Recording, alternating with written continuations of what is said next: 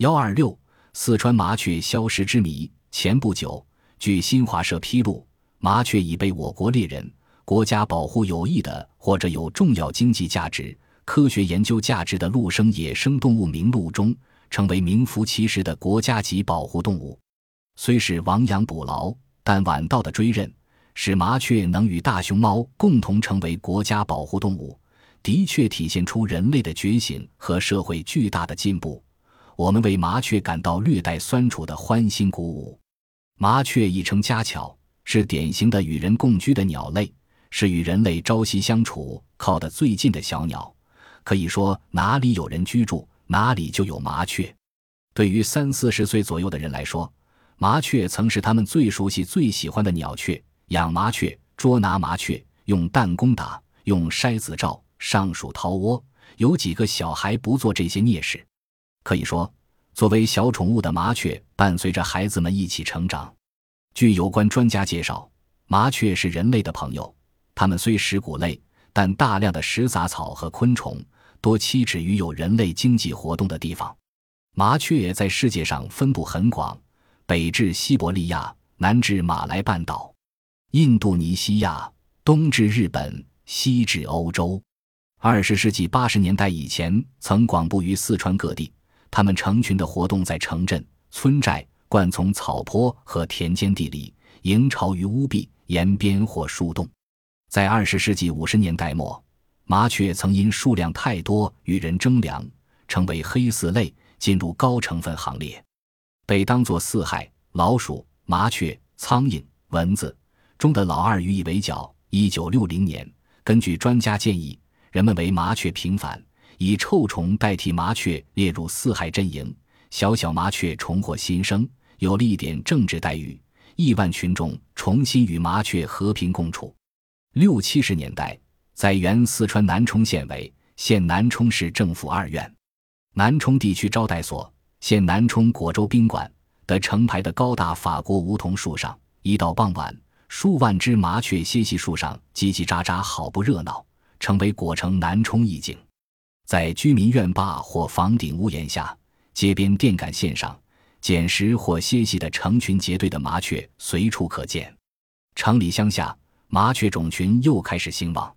但七十年代末、八十年代初，麻雀突然从四川盆地、盆州及川西南山地的平坝、河谷的农耕区和城镇中消失了。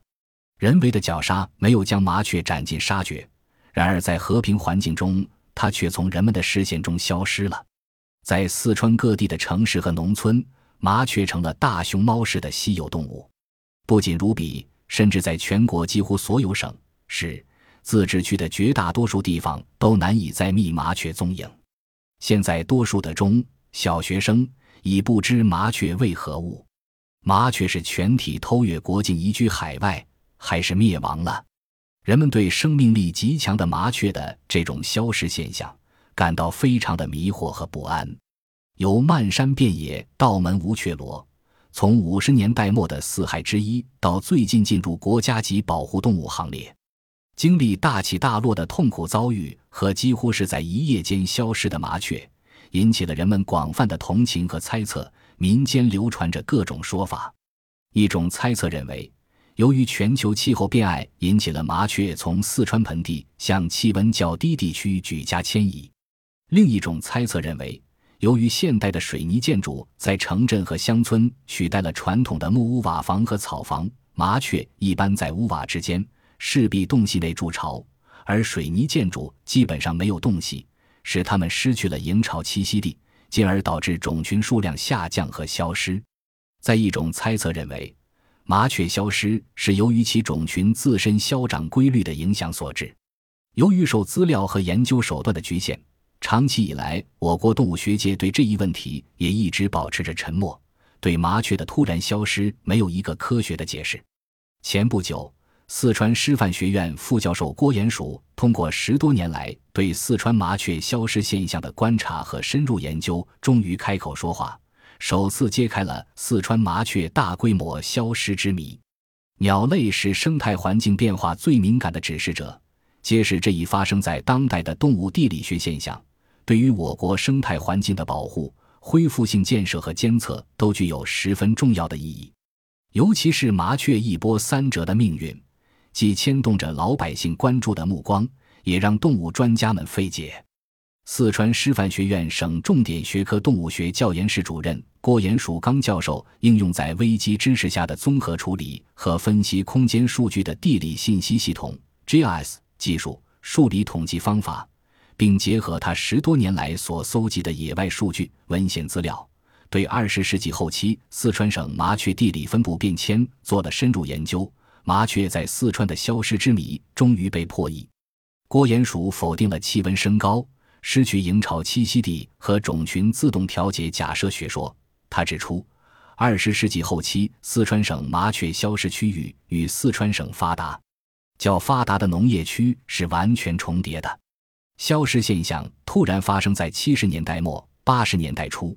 这就从时空上提供了证据，说明麻雀在四川盆地周边及川西南山地农耕区消失与农药有关。据农业部门提供的资料来看。七十年代以前，四川农村使用的是较单一的中低毒高残留的六六六、DDT 等有机氯农药，使用量也较小。从七十年代后期开始，农药的主流品种过渡到九效磷、对硫磷、氧化乐果、磷胺等剧毒、高毒有机磷农药，其次为氨基甲酸酯类农药，并且除了杀虫剂外，还增加了各种除草剂。在七十年代末。八十年代初期，四川各地农村落实了家庭联产承包责任制，农民的生产积极性空前高涨。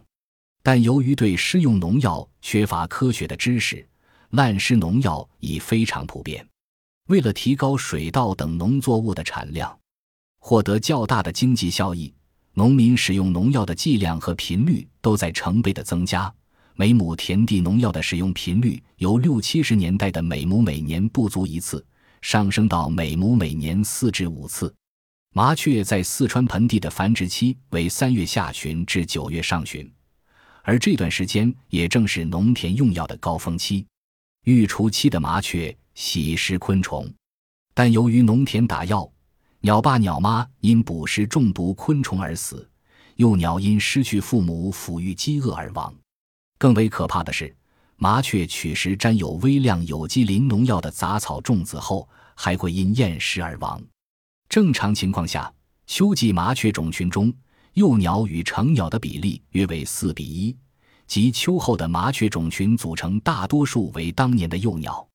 而一九八零年秋季，根据在南充市郊所做的统计显示，当年幼鸟与成鸟的比例仅为零七冒号一。可见，一九八零年下半年麻雀种群数量在盆地内许多地方突然骤减的现象，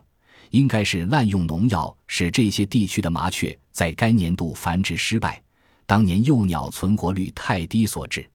麻雀消失现象最先出现在农业发达的四川盆地、盆州及川西南山地的河谷、平坝地区，然后向经济较落后的区域扩展，并持续至今。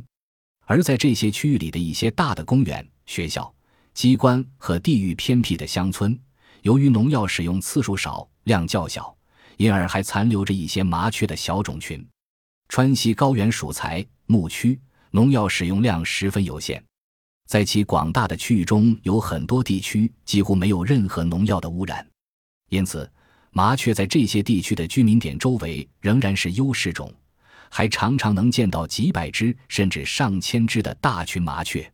由史观之，麻雀在四川的消失，正是由于近二十年来四川农耕区普遍滥用有机磷等农药所带来的严重恶果。这一现象在我国农耕区，尤其是水稻产区具有一定普遍性。目前，在我国大面积的水稻产区，麻雀已成为罕见之鸟。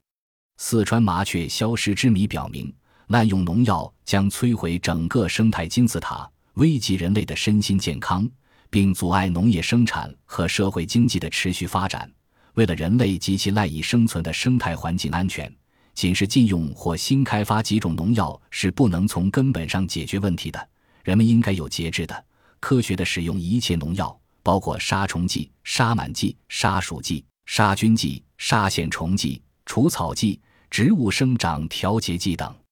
麻雀是与人类共居的鸟类，它们的消失应该引起我们的高度警惕和深刻反思。